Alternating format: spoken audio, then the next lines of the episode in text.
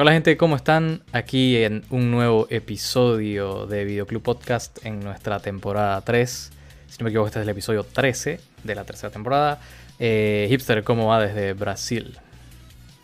¿Qué tal, gente? Aquí todo bien, todo tranqui, la verdad. Eh, ¿Qué tal todo por allá?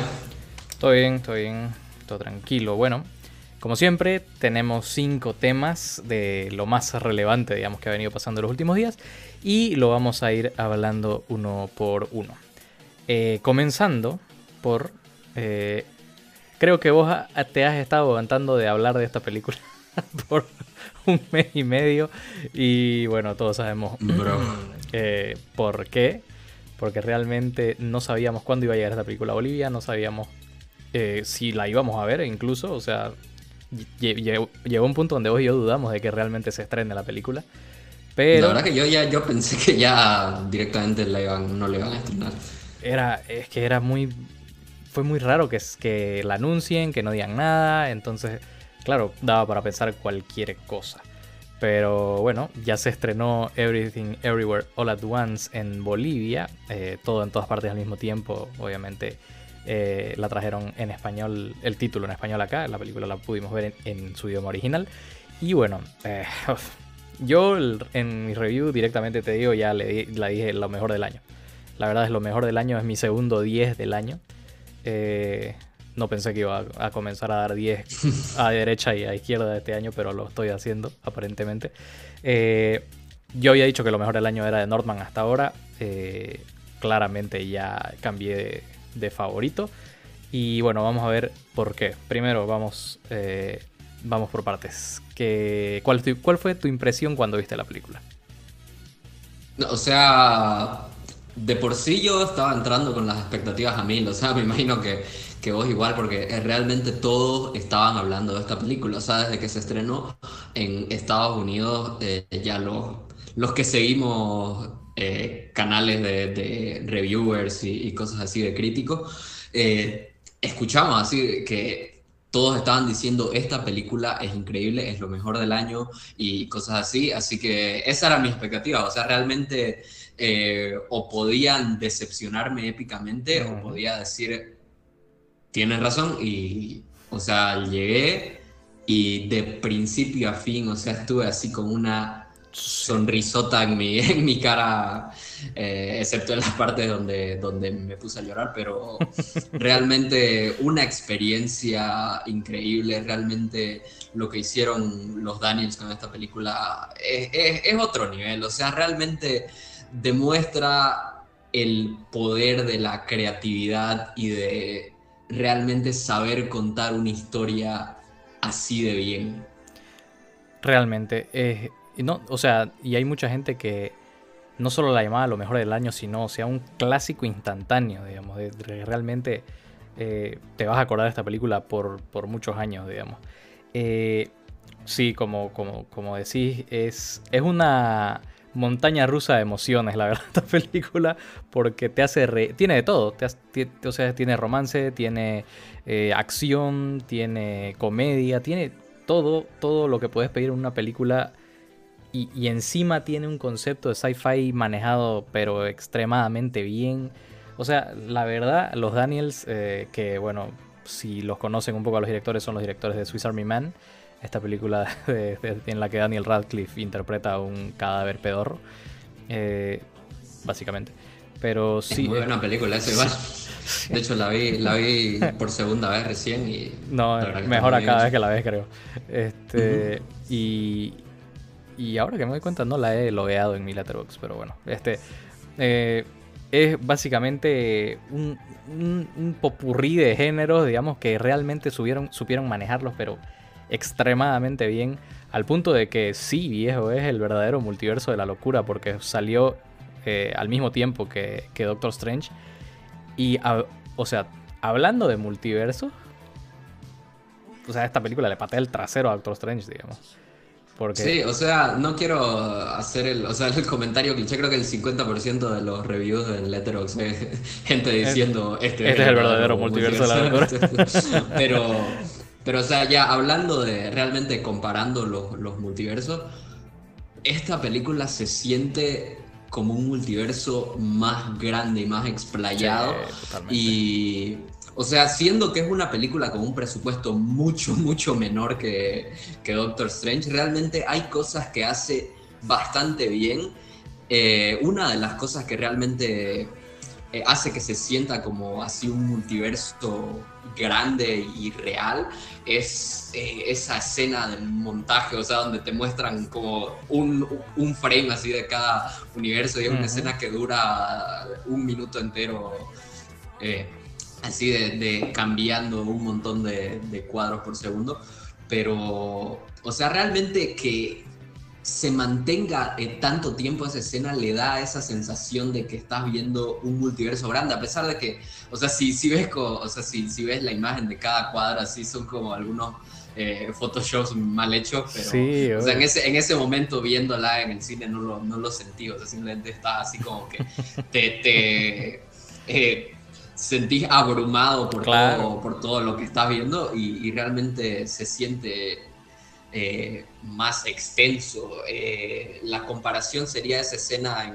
en, Doctor Strange donde eh, igual la primera vez que van saltando de, universo a universo, que realmente no sé si, si es que no muestran cosas tan locas o, la escena dura muy poco, pero realmente se siente más compacto en relación a, lo, loco y abrumadora que es la escena en, Everything Everywhere, ¿no? Sí, total. que decir. No, es, es, total la misma opinión porque eh, realmente se tomaron el tiempo para generar, digamos, esa sensación de un multiverso eh, donde realmente vos te das, yo me, me, iba dando cuenta de, o sea, esto, esto es tan absurdo y cada, y cada cosa que viene después de la otra es tan absurda, pero de la forma en que tomaron el concepto del multiverso lo hicieron funcionar, pero espectacularmente. Y, realmente es que no el, comentario, como decís, es todo mundo dice este es el verdadero. Pero sí, es que es el verdadero porque cada, cada universo que seguía era más loco. O sea, el, comenzando, por ejemplo, el multiverso, el, multiverso, perdón, el universo de la de los de los dedos de hot dog. ¿Qué onda? ¿Me entendés? O sea, ¿quién, quién agarró? Me, me hubiera gustado estar en esa sala de escritorios cuando alguien dijo, ¿y si y si uno de los multiversos, uno de los universos donde más nos quedamos es uno donde tengan dedos de hot dog. Me hubiera gustado. O sea... cómo se miraron así todos como que, ¿qué? Ya, de, una, digamos. Porque realmente es, tan absurdo, pero funciona porque estás hablando de un, de un multiverso, digamos, donde realmente... O sea, realmente todo es posible. Exacto. y, te muestran, te muestran el, te muestran cómo. De ese universo, ¿no? es tremendo. O sea, y es tan al pedo esa escena. Tan, o sea, tan al que vos decís. Por, o sea, obviamente te están mostrando para que entendas por qué los humanos en ese universo tienen dedos de hot dog. Pero es, o sea, ¿a quién mierda se le ocurriría mostrarte eso en media película? O sea, es, está tan bien hecho, viejo, que, que, no importa lo absurdo, digamos. Porque realmente esta película hay momentos donde se pone bien absurdo. Así de, y agarra comedia absurda y todo. Y, pero vos estás tan eh, estás tan invertido en la historia, estás tan invertido en los personajes, que vamos a hablar ahorita de, las actuaciones de los personajes, que realmente no te importa nada, o sea, lo absurdo no te importa porque realmente estás 100% con la película.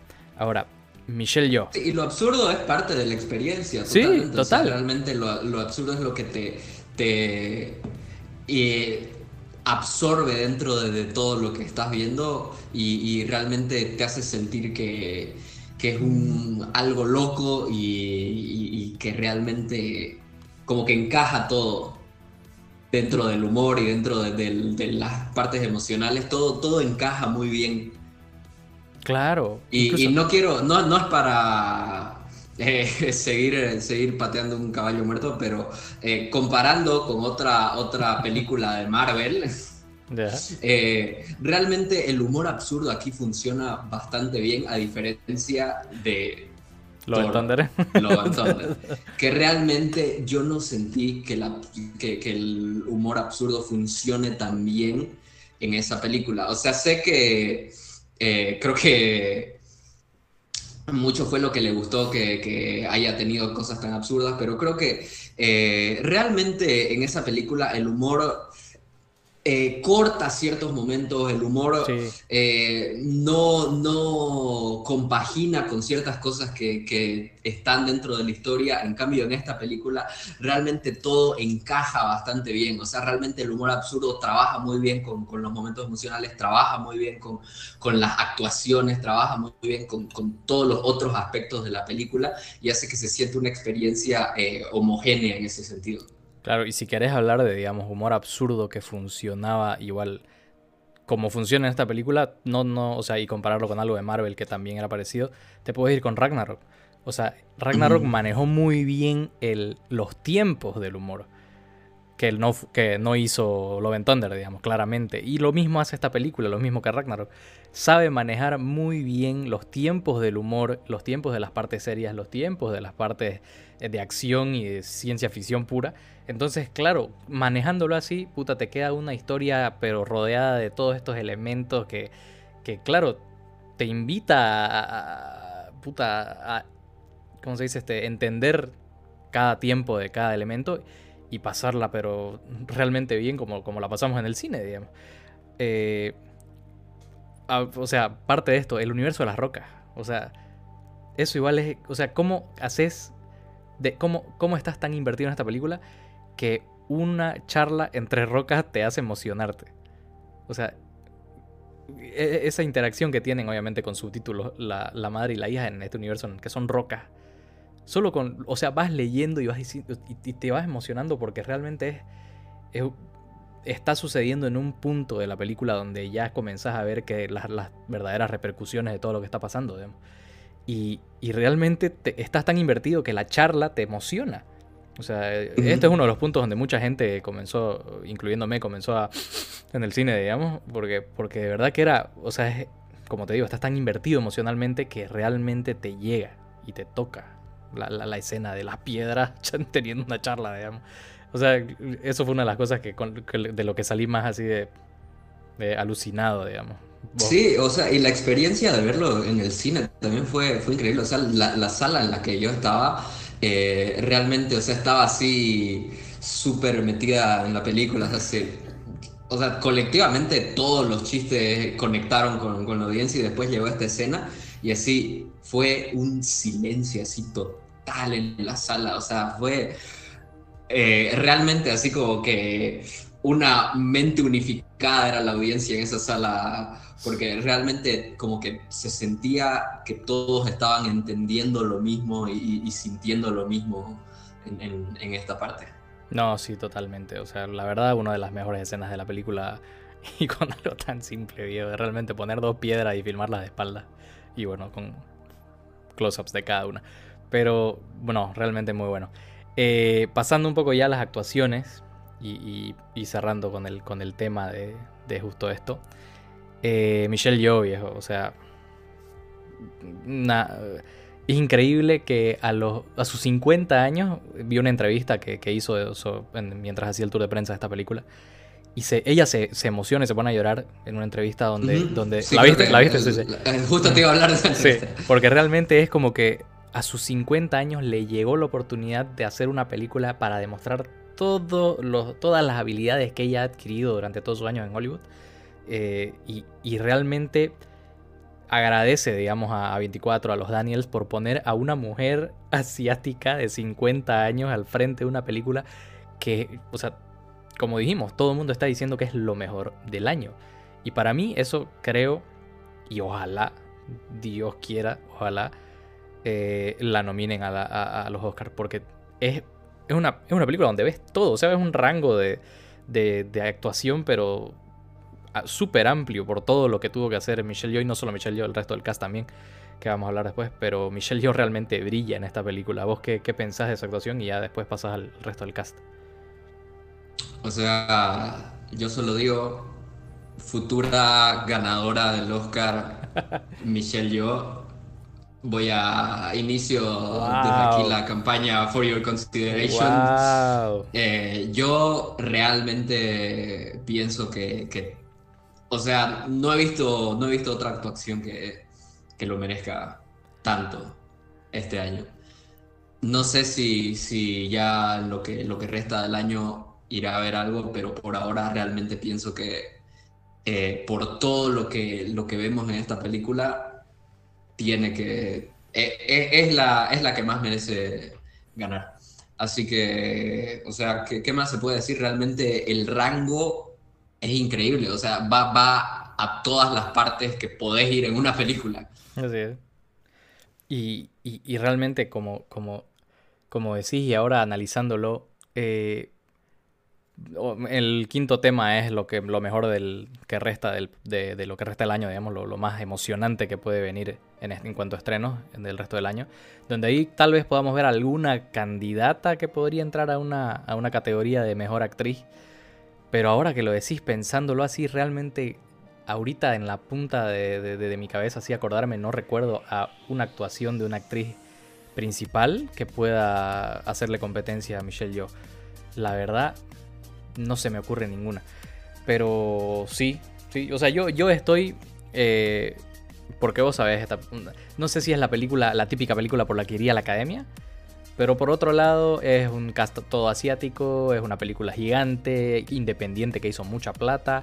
Entonces, tal vez por el tema de que ahora la academia está muy eh, volcada hacia la inclusión, ha incluido muchos eh, miembros asiáticos y de otras etnias. Entonces, tal vez sí tal vez llegue esa nominación. Y, y, dependiendo de lo que veamos en el año, una victoria, porque la verdad, no, yo estaría re contento de que sea Michelle Yeoh ganadora del más, Oscar. Ya hay más mentes jóvenes Total. En, la, en la academia, ¿no? Así También. que ya eh, tal vez eh, veamos más inclusión a géneros que, que tal vez la academia anteriormente no había tomado en cuenta. O sea, porque realmente género, o sea, comedias de, de esta clase eh, o terror, igual que un, un género súper ignorado por, por, la academia, tal vez ya realmente, finalmente lleguemos a ver eh, reconocimiento para esos, esos géneros y, y, ojalá, o sea, realmente la próxima premiación que todavía falta eh, un, un tiempo, pero, pero ya podemos comenzar a hablar de que esta es una película que sería muy injusto si no la incluyen. No, totalmente, totalmente. Por ahora entonces es eh, ganadora del Oscar Michelle Yeoh y ganador del Oscar Austin Butler. Eh, al menos por ahí voy yo. Todavía no, todavía no vi, no vi el libro. No, ya, ya pues. Creo que ya. ¿Todavía no está en Brasil o, o, ya está? No, ya está hace rato, pero es ah. que me, me, me concentré en otras cosas y no estaba en el en el estado mental para sí, ver un biopic para, para un biopic, correctamente. es, es, te tiene que agarrar en un estado especial. Eh, Stephanie Su y eh, Ke Hui Kwan son el, la hija y el padre respectivamente. La hija y el esposo, perdón, respectivamente. Que igual yo creo que deberían estar considerados. Un dato curioso, bueno, que ya muchos deben saber porque ya esta película salió hace 3, 4 meses en Estados Unidos. Eh, que Hui Kwan es, eh, bueno, si alguno ha visto The Goonies, es Data. Y es eh, short, short, Round en Temple of Doom de Indiana Jones. Es un actor eh, asiático que dejó de actuar hace 25 años, ¿no? O sea, uh -huh. dejó de actuar hace 25 años. Eh, se dedicó mucho a la coreografía y el trabajo de dobles de acción. Y ahora. Y también, o sea, según escuché, medio que lo ignoraron después de su, su época de oro, o sea, su, su niñez, su infancia fue un poco ignorado por Hollywood, así que por eso como que se dedicó a estar detrás de cámara. Sí, sí, eh, es verdad eso. Y, y, vuelve 25 años después delante de la cámara y de qué forma, ¿no? Porque realmente el personaje de, de, del, del, marido es central para la trama. O sea, es, es, un personaje realmente que es muy importante para...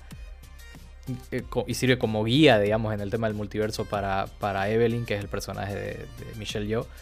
Y, y, realmente es una actuación...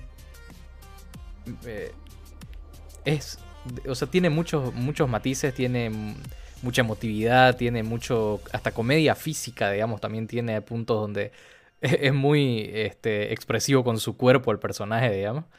Y, y realmente creo yo que también merecería una nominación a la categoría de actor secundario. Y también la hija, ¿por qué no? Porque realmente eh, son muy buenas actuaciones, la verdad, ambas. ¿Vos qué pensás? Sí, totalmente. Yo, yo pienso que, que Waitman es un muy buen personaje, muy importante para, para la trama.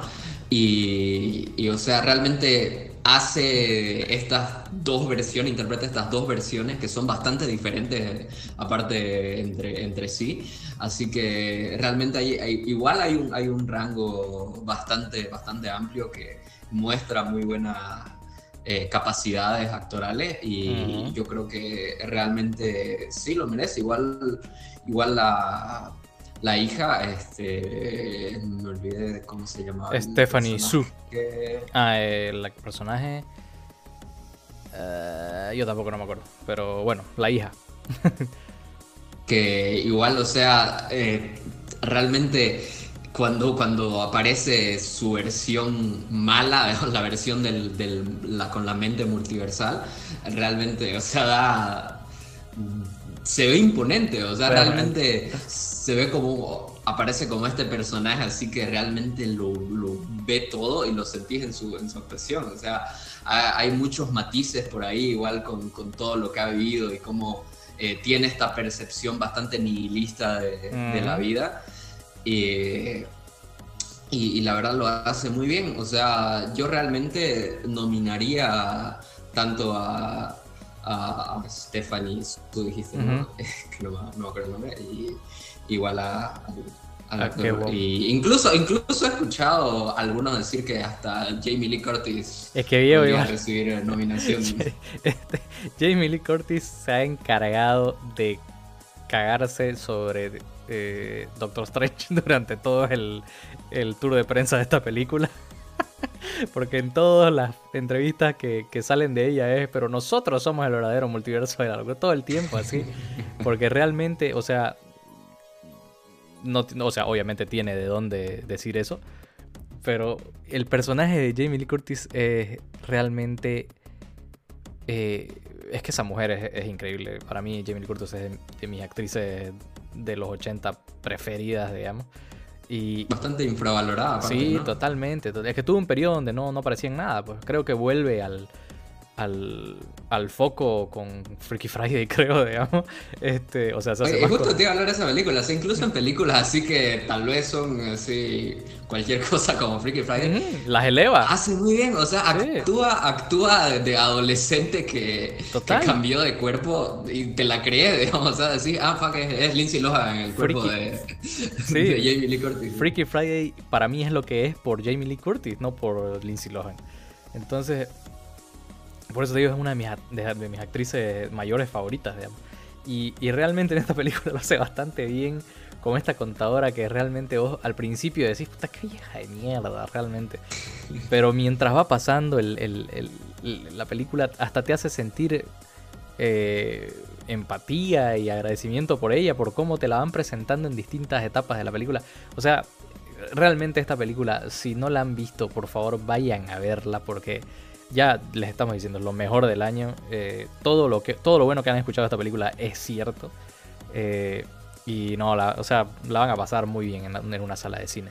Pero el otro día estaba escuchando el, podcast igual que hicieron de Day 24, Los Daniels, con, con, Daniel Radcliffe, que igual es un muy buen episodio y dicen algo que igual yo pensé cuando vi la película, de que realmente me sorprendió que haya se, haya convertido en una película tan popular, porque es un tipo de humor bastante específico, es un tipo de humor bastante absurdo y los Daniels estaban diciendo así que como que no puedo creer que haya tenido el recibimiento crítico que tuvo, porque es el tipo de humor que a nosotros nos gusta.